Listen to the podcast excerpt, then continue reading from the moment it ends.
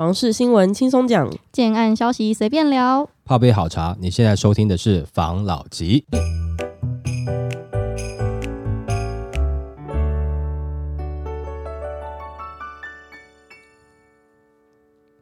关心你的房事幸福，我是房老吉。我是大院子。我是茶汤会，本周呢，这个房市的大事应该就是下线那件事，嗯在我们这个台北大直发生了一些不太好的状况。哦，你说房子下线，没错，哦没错，秀下线呢。嗯，没错嗯。那因为新闻众说纷纭呐，我们这边就帮大家统整一下一个懒人包，跟大家分享一下。好，基泰大直连续避下包商是他，北市府报避雷名单，一个都别跑。基泰建设基泰大直因施工不当，造成临近民宅大规模倾斜，甚至下沉成围楼。不少专家将矛头指向连续壁断裂，导致一连串灾难发生。如今北市府也公开连续壁厂商为奇威营造，反正呢，这则新闻就是因为它这个连续壁厂商，反正工程导致这个有问题嘛，对，台北市长就有针对这个重大的公安意外去做出四点的裁示，跟包含与四大工会来做合作，就台北市一百四十八处的施工工地进行全面的清查，尤其是针对这个基泰建设哦，还有服役营造的工地，都要求都发局立即的全面检讨，并且提出改进的方案。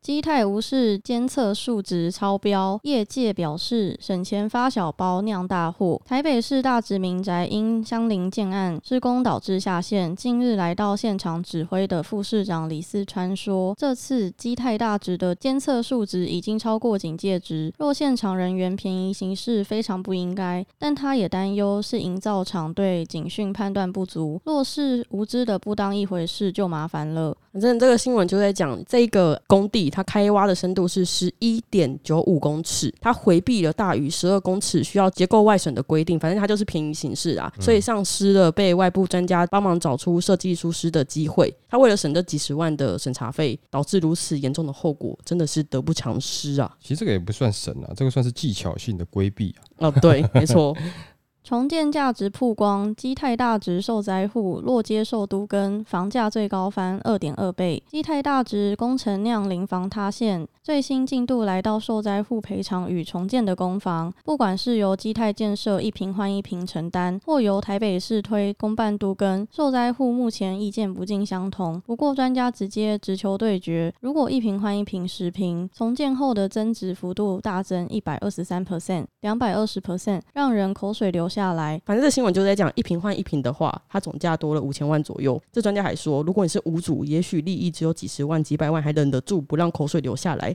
但是几千万的诱惑，你还能从容淡定吗？可能胸口这边湿整片。口水流下来，对对对对对，北市公办都更替基泰解套，专家直戳阴谋论。针对基泰大直建案重大事故，台北市政府出手对基泰建设提出假扣押。台北市长蒋万安也承诺研议公办都更从最优容积、住户意愿纳入整体考量。专家则坦言，这对受灾户来说已经是最圆满的做法了。针对这一个议题啊，其实有一些网友他觉得是不是政府有在为基泰解套的这个情况？嗯，但是其实公办都更的审查比民间一般都更案还要更加严格的哦，他会重视业者过去的这些业绩呀、等等的，也不是这么好解套的啦。嗯，要是我是基泰建设本身的话，我当然会希望他们是找我来做修缮啦、复原工作啦。这个我们等下后面聊。基泰建设弄垮大直公寓，建商帮盖新的赚到了。律师表示打错算盘。基泰建设史上最严重公安意外，原先施工中的新建案基泰大直因地下连续壁施工法强度不足破裂，不止工地基地变成巨大天坑，还害邻近七栋房屋塌陷，撤离超过四百人，连一旁道明中学的操场都裂了。众人猜测是否会强迫都根，建商帮忙盖新的，受灾户可用老屋换新屋赚到了，但律师则不看好，认为建商顶多赔钱。这个律师讲话，你觉得真的是这样子吗？嗯，我的看法不相同，对，哦但我们后面再接着聊。基泰合建一平换一平，律师表示顺便赚一笔，当大家好骗。基泰大直建案施工酿祸，造成大直街九十四巷内民宅大楼倾斜下沉受损。但基泰建设发放慰问金给受灾户时，夹带的合建意向书再惹争端。就有一名律师就指出，从意向书内容来看，一容积奖励多盖的楼层及车位归基泰，若基泰不爽，又可依第四条单方解除。质疑基泰是真心想全额赔偿吗？基泰怎么不是真心的呢？他的心，我觉得再争不过了。这个哈，就好像回应上一个律师讲的，我觉得这一个啊，的确比较符合成本。哎，对对对对对，他的一些心态了。好了，林林总总讲了这么多新闻，大概是目前事件发生到现在的新闻的进程嘛。嗯，好，但是呢，我不想要太针对性的聊这个新闻。嗯。我来聊，我前阵子玩一个 RPG 的游戏，它是仿真人的一个游戏。这个游戏呢，名字我要掰一下，呃，可能叫《建筑大亨》，好不好？刚好就是让你在游戏里面呢，可以扮演一个建设公司哦的角色，可以盖房子是吗？对对对对，可以盖房子的一款游戏啦。哦，可能已经下架了吧，我也不知道。好老哦！对这个游戏呢，反正我一开始进去登录玩的时候，公司名称你要先取好嘛，那个 ID 要先取嘛。该不会叫基泰吧？不不不，我叫肯德基泰国。哎，对。那首先呢，第一个呢，因为这个游戏哈里面哈没有说针对这个功法连续币的这个事件没有过多的琢磨啦。那因为毕竟这个调查还没有出来，我要讲的就是，因为我在游戏里面我要盖一栋楼。啊，结果刚好跟最近的时事是相关的，我不小心把旁边的房子弄倒，就这样子。嗯，那这个游戏里面呢，它也因为刚好是在需要一些比较专业的人员去检测，到底是什么原因导致？因为有太多的一些细节，讲实在话就是没有注意到很多的环节搭在一起，导致呢我的这个建案旁边的这个房子倒塌。哦，那这个责任呢还在厘清当中，所以游戏目前玩到这边呢，这个地方就还没有一个明确的答案。但后面几个呢，就讲了，我现在就面临到了一个问题，在游戏当中呢，我必须要去做赔偿。第一个，隔壁这栋楼呢，它的这个年纪哈，大概可能三四十年啦，就是说比较大一点点。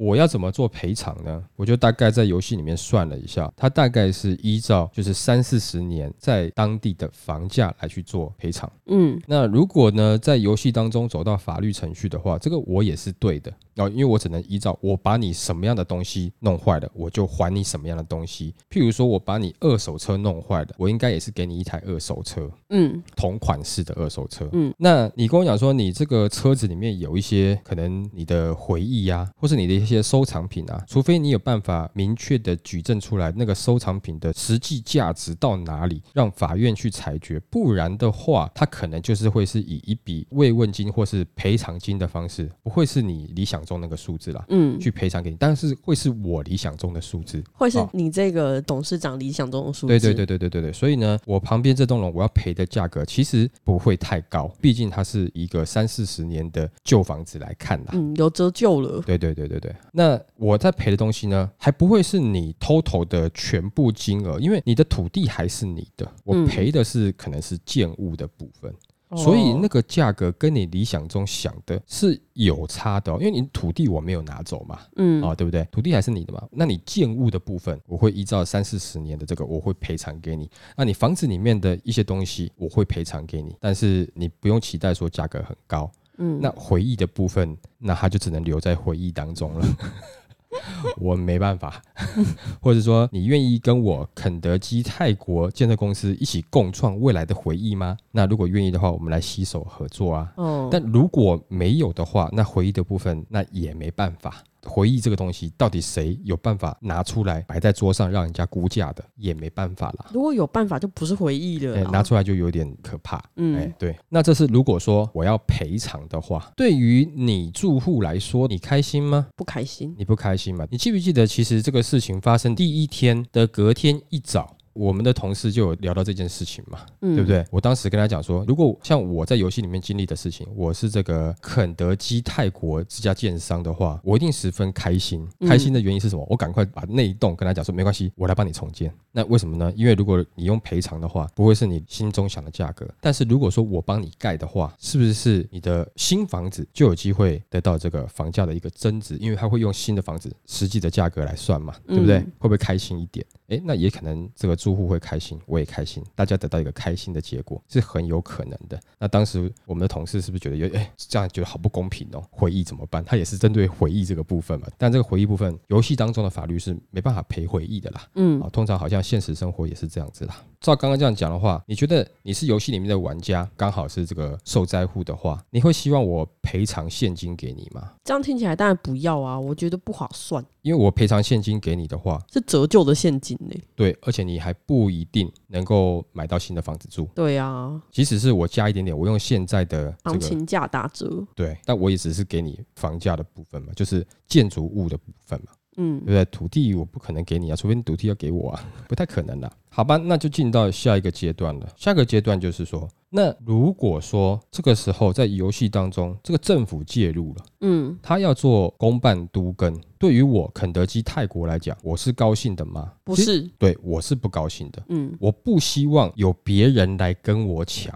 没错，我希望所有的受灾户都跟我合作，都怪我，对，让我来负责。让我来为这件不该发生的事情承担起男孩子的责任。，对这种感觉，游戏当中有人说这个是政府为了帮我解套，其实不是，我认为在找我麻烦。哦，如果受灾户他只能找我，那我的条件好谈，嗯。那你政府又介入，如果要把我排除在外的话，那我不好谈，嗯，搞得就变很复杂嘛。到最后可能就只有赔，没有对获利的赔。对对对对对，更何况哈，这个游戏当中啊，还有人说，这个我在使用的方式啊，叫做土遁之术啊，就是说我整合不成，嗯我干脆直接把毁了它弄你，对啊，弄垮，弄垮了以后，你就会来找我整合了，嗯对不对？我就可以来做更大基地面积的独根了嘛。我想这应该不是刻意的，因为这牵扯到人家的这个性命安全啊，对哦不对？你这样的刻意去把人家楼弄倒的话，这个太危险了。我怕我的游戏被停权啊，所以我也不打算这么做。所以在我的立场看起来，政府不要介入比较好。但是现在怎么可能政府不介入？各个党抓的打，我只能说我衰啦。如果说这个事情发生在平常时间哦，搞不好现在已经解决了啦。但是现在发生在选前，大家抓着这个议题来打。哦，那讲实在话，对我来讲，我本来可以按那手手手给，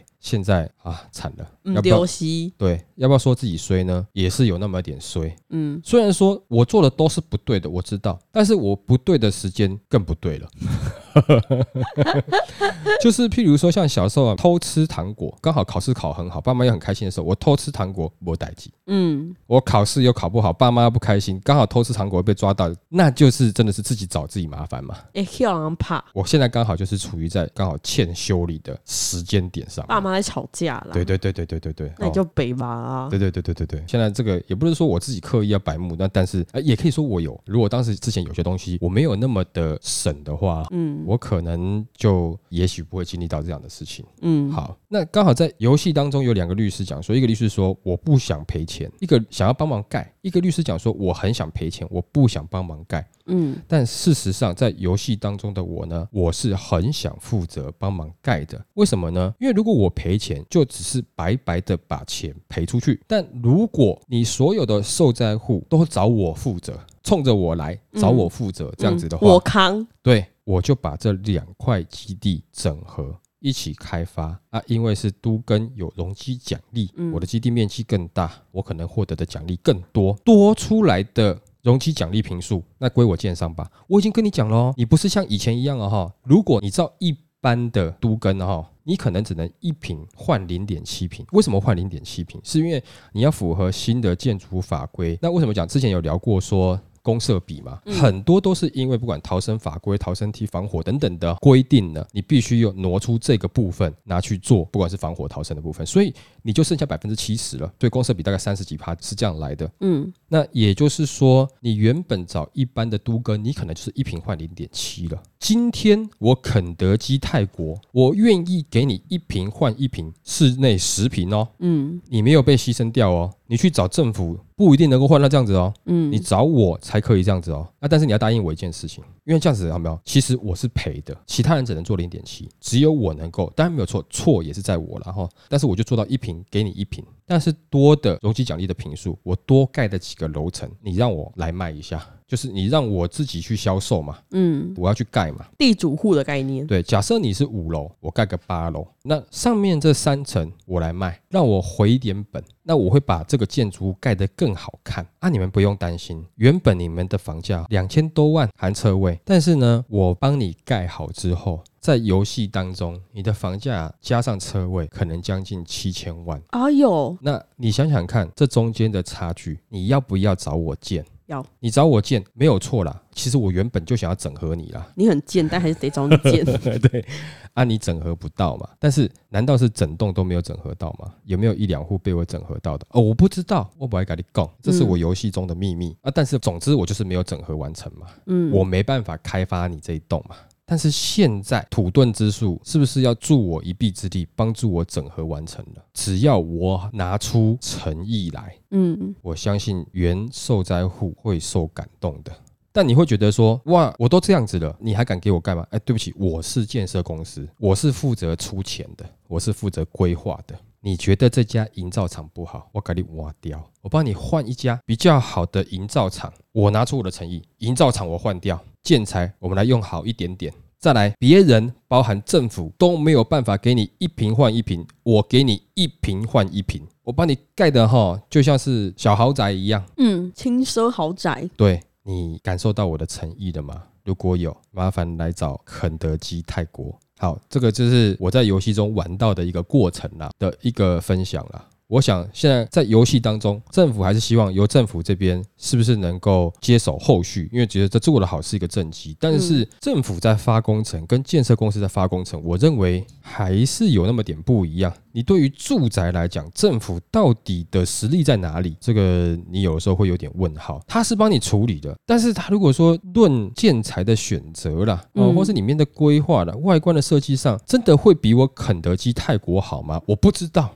但是会不会不好呢？我我也不知道，这是一个问号，要给大家去想一想。嗯好，那再来就是以我肯德基泰国的立场来看，我当然是试出最大的诚意，就是这些受灾户的案子都能够想办法签回来，这样是最好，让我有个机会小赚。我刚才讲了嘛，我下面的是一瓶换一瓶嘛，那我上面呢，可能平数价格就要卖贵一点点了，因为我下面补不回来嘛。那但是我上面卖贵一点点，下面的会不开心吗？呃，不会啊。哦，原来你可以卖到这个价格啊，那以后就代表我们的房价一平是这个价格喽。抬价，那如果我跟这些受灾户达成一个这样子的共识，是不是就有机会让这个事情慢慢淡化？随着选举结束之后，走向一个本来无心插柳柳成荫，本来整合不成的，却因祸得福的状况呢？不知道。在游戏当中，这是我努力的方向。嗯啊，那关于我在游戏里面实际上的状况，其实我的确是出资人。我当然的目标就是怎么样节省成本，这个是对我这间公司所有股东负责的一件事情，创造利润。可能当时那我公司的人跟我讲说，哈，这个我们从十二公尺缩成十一点九五公尺，就不需要再额外发外部外审了。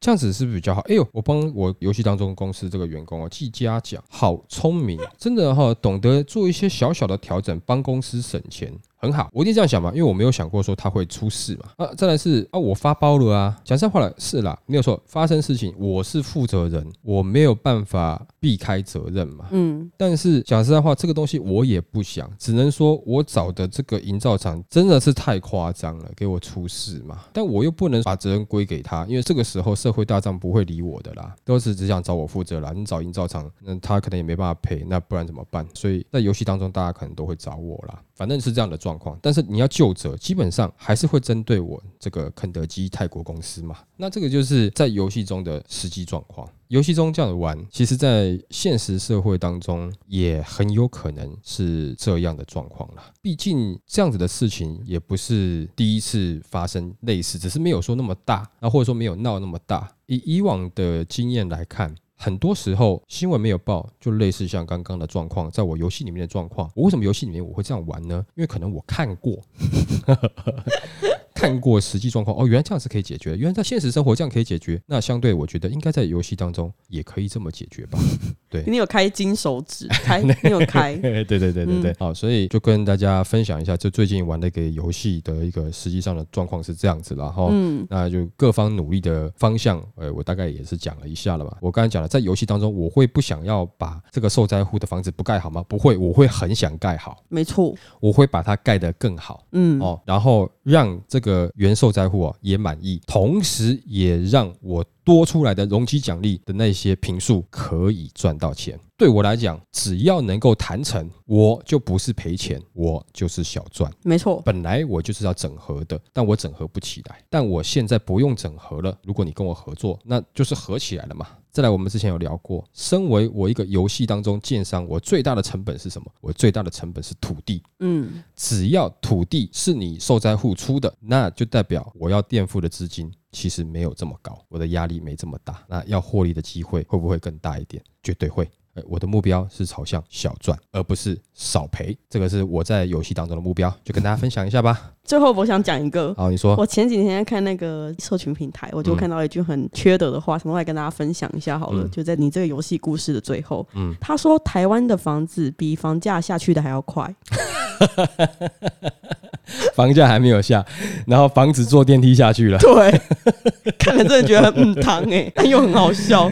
我们现在能够开玩笑，但主要是因为这次的事件没有造成人员的伤亡，嗯，对不对哈？虽然说有造成财务的损失，但是没有人员的伤亡。但如果真的有人员的伤亡的话，可能大家都笑不出来，真的，对不对？大家都会很严肃的看着这件事情。不幸中的大幸。对了，至少是还可以在无人伤亡的状况下，大家合作来去讨要一个公道啦。没错。好，那我们就继续关心后续的这个事情的发展。那事情怎么发展，我游戏中应该也会怎么样去玩呢？好，来下一则民俗月推案，演兵习古。高总高单的产品逆势推升房价。根据最新的市调显示，农历民俗月房市新推案大多暂时偃兵息鼓，不过部分低总高单的产品反而持续逆势成交，也推升了房价。代表北台湾新建案市场概况的住展风向球，二零二三年八月分数四十三分，分数较七月减了三点六分，对应灯号仍然是绿灯。风向球的六大构成项目呈现一升二平三降，其中是新城屋的户数分数上升，待售建案个数、溢价率分数持平，预售屋推案量、来客组数、成交组数分数下滑。对此，专家表示，民俗月期间正式公开的新案数量较少，加上七月预售屋推案量超过九百亿元，使八月的预售屋推案量月减五成。虽然说少了指标新。案拉抬市场来人及成交量，但在新青安贷款方面、通勤月票等新制的影响下，八月北台湾整体新建案市况平稳，并以基捷沿线从化区买气较佳。民俗月的到来，八月北台湾预售屋推案量约四百五十亿元，北台湾单一量逾十五亿元以上的指标型大案，分别分布在台北市的中正区、文山区、新北市的林口区、桃园市。的龟山区、新竹县的竹东等等，八月完工释出的新城屋户数将近三百户，比上个月小幅的增加，不过仍然没有单一案量逾十五亿以上的指标新案。由于部分中小规模建案相继结案，八月北台湾线上待售住宅建案微幅下滑，新建案平均溢价率则没出现明显的变化。在赏屋的参观客户方面，八月住宅风向球追踪的。指标建案平均来客组数约二十三点五组一个礼拜，比起七月一个礼拜二十六点八组，减少了三点三组，月减了十二点三趴。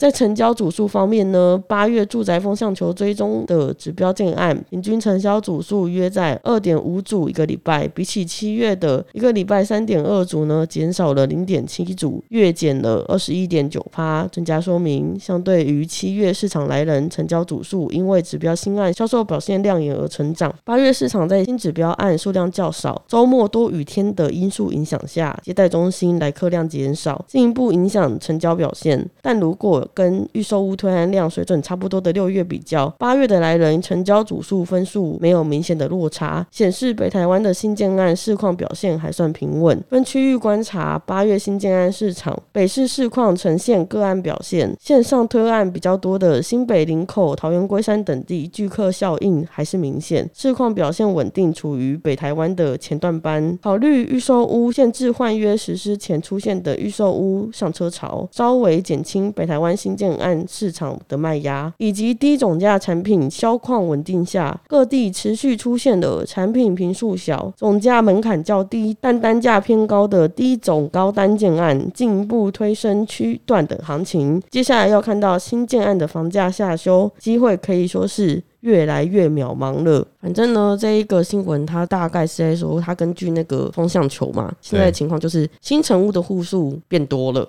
嗯，也就是前些年这个市场大热的这个结果部分已经产生了，然后待售的个案跟溢价率呢是持平的。那也就是说呢，目前的新建案去化速度可能没有这么快，因为它在待售嘛，对，然后再加上可能也没有那么多新推案，以及它的这个溢价空间也不大。嗯，那再来呢是预售物的推案量、来客组数跟成交数的分数下滑了，那这就表现出现在呢也因为选钱吧，就是诚如我们前几集所讲的，现在本来推案量就不会这么高，嗯，但是它来客组数跟成交数下滑，我觉得可能跟代售案持平有关系，因为我就是没有线上没有这么多案子了嘛，对，这是一个比例的问题，嗯，然后他就说什么现在北台湾的市场是靠这个一种高单的产品。对，就是市场看起来是稳定，而且房市还是有推升的这个力道的。嗯，那我就会觉得很不公平啊。嗯，就是的确没错啦，第一种会让人比较负担得起。对，但它就是高单价，就是很像是小小的地方，但是要卖你大大的地方的钱呐。你小小地方跟大大地方是不同地方啊，地段不一样啊，对不对？是也没错啦。我简单讲一下啦，这个之前应该去年也有聊过了，就是说小平数你还要投资吗？先讲第一个，这个时候现在出来的这些新城屋，不就是之前有一段时间大家推出的这种小的精品宅吗？平数很小嘛，记不记得那个时候我跟大家讲说，呃，尽量不要了，到时候你交屋的时候会很痛苦了。那现在。看到这些拿出来卖的，就两种状况嘛。当时就是投资客嘛，嗯，那你现在交屋了，你不想要留了，或是说你想要获利。那另外一个呢，就是你可能真的发现这个有点太小了。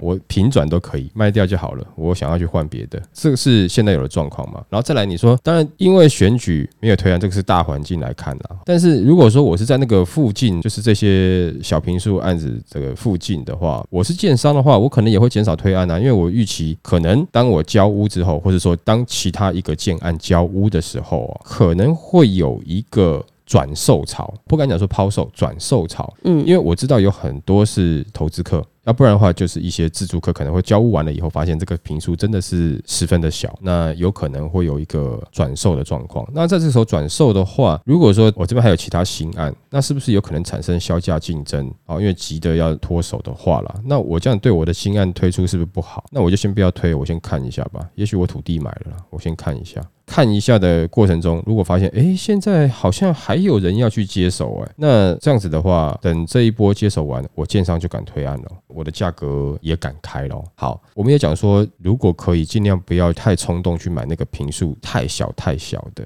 那你只因为你觉得它的这个地段稍微好一点点了，但是这也不是百分之百，因为如果说你真的就只是想要投资一个在精华地段的小宅，或者是你真的就很喜欢住在比较精华地段啊，平数小，你。没有差，符合你的使用需求的话，那当然你去买没有问题。但我会觉得像这样的产品，可能随着你的人生进程，它是很快就不复使用了。但是你说未来要转出租有没有机会？那的确也是有机会了，这看你就自己个人的考量了啦。也不是说完全不好。我讲的是说，如果你今天是一个首购族，你是可能新婚夫妻，你想说要买个房子来当你自己的家的，这样子的话，你可能会对于这个室内空间的表现上面啊，你会有一个失落。感很明显的失落感但通常这些的高单价小宅呢，它的地理条件位置真的又还不错。总价控制的又不错，你会觉得我讲的这是屁话？那我要不是因为这个总价的问题的话，我也不想花单价这么贵的钱买啊，因为它刚刚好就符合我啊，或者说它刚刚好就是咬在这个清安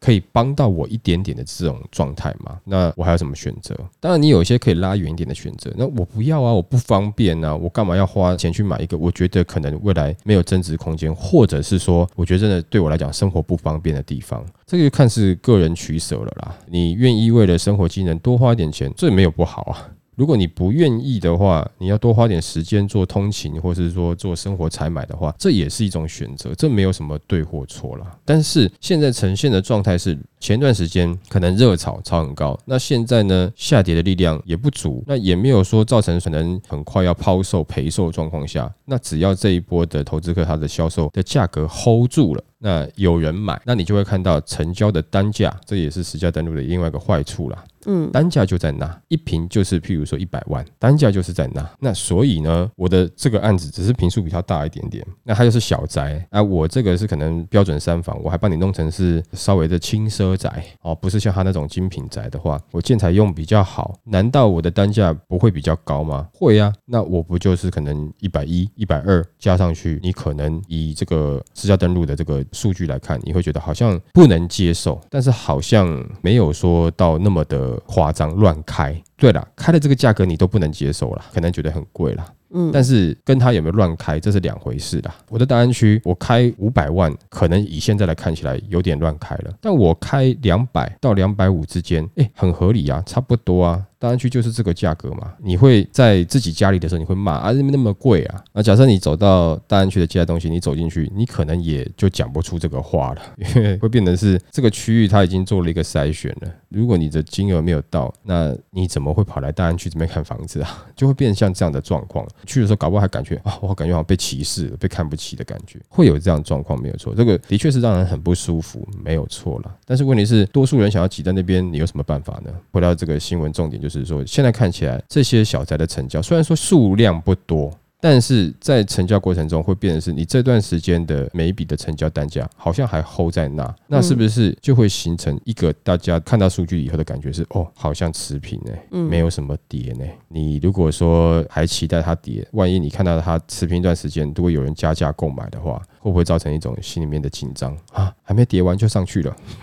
那当然我们会希望，如果说它的价格可以稍微低一点，从低一点点慢慢往回爬，那当然是比较好了。但是如果说它下不来，未来的上涨的就从这边作为地板哦，很怕是这样子啦。嗯，OK，好来下一则，终结租屋黑市，花进群言已经掌握了四十万份的租约，掌握率逾四十六趴。面对外界抨击租屋黑市，内政部次长花进群。表示，内政部已经掌握了四十万份有效的租约，全国的租约掌握率高达四十六点六趴，预期很快就可以突破五成了。对此，总统表示，台湾的社宅起步慢，需求又相当强烈，因此非常关注社宅的进度。最初甚至一个月查好几次进度，慢慢的度过起步的艰辛期，便一个月查一次，现在则是二到三个月查一次。不过，总统还是相当关心。八年二十万户是否可以达标？对此，花进群指出，目前直接新建的社会住宅已经到了八点五万余户，年底可以达到九点五万户，预计明年底就可以达到十二万户。倘若加上目前的包租代管掌握户数，整体社会住宅户数已经超过了十四万户，年底可以达到十五万户，预期明年底二十万户不是问题，甚至还会超过达到二十二万户。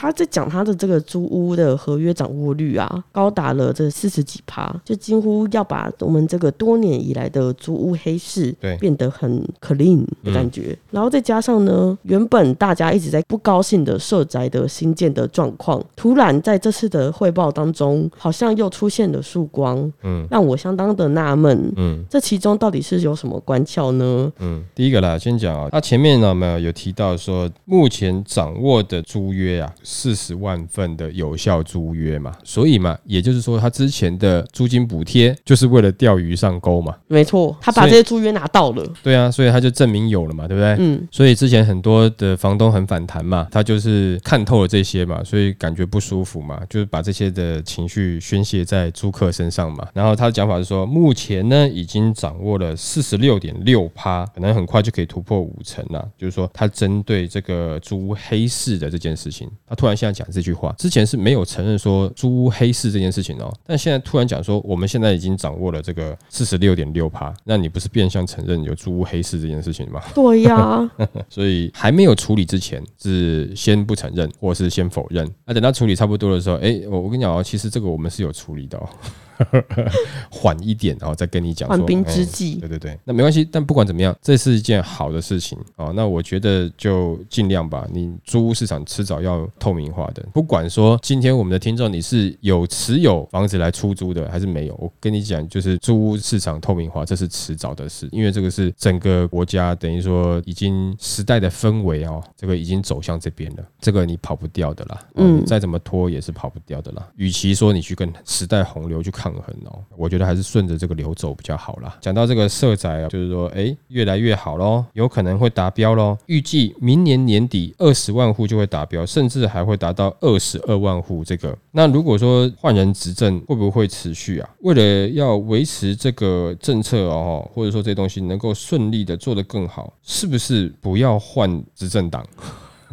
比较好呢，是这个意思吗？我不知道。那但是不管怎么样，有在做了啦，目标也定出来了啦。只是说在他的任内还是没有办法完成这件事情了，这是当然是比较可惜的啦。但是的确我们也知道，这个社宅啦或者政府发包一些工程的规划，很少是有办法是在任内完成的啦，常常都会拖到下一任啦。但不管怎么样啊，如果不以选票来去做考量的话，如果这个做得好，我相信在未来会有一个历史评价的啦。那这一件事情上，你不管说你今天是蓝的或绿的，我都还是希望这个东西最好能够做出来。但也许你可能你会觉得说啊，做那么慢啊，而为了选举啦，或是什么等等之类的，你可能会有这样子的看法。但不管怎么样，里面当中只要没有任何弊案，能够把它做好、落实、实施下去，对于国家长久来看，它是会有一个帮助的。因为社宅有了以后，不管怎么样，对于政府来讲，你就是手上有那么一点筹码，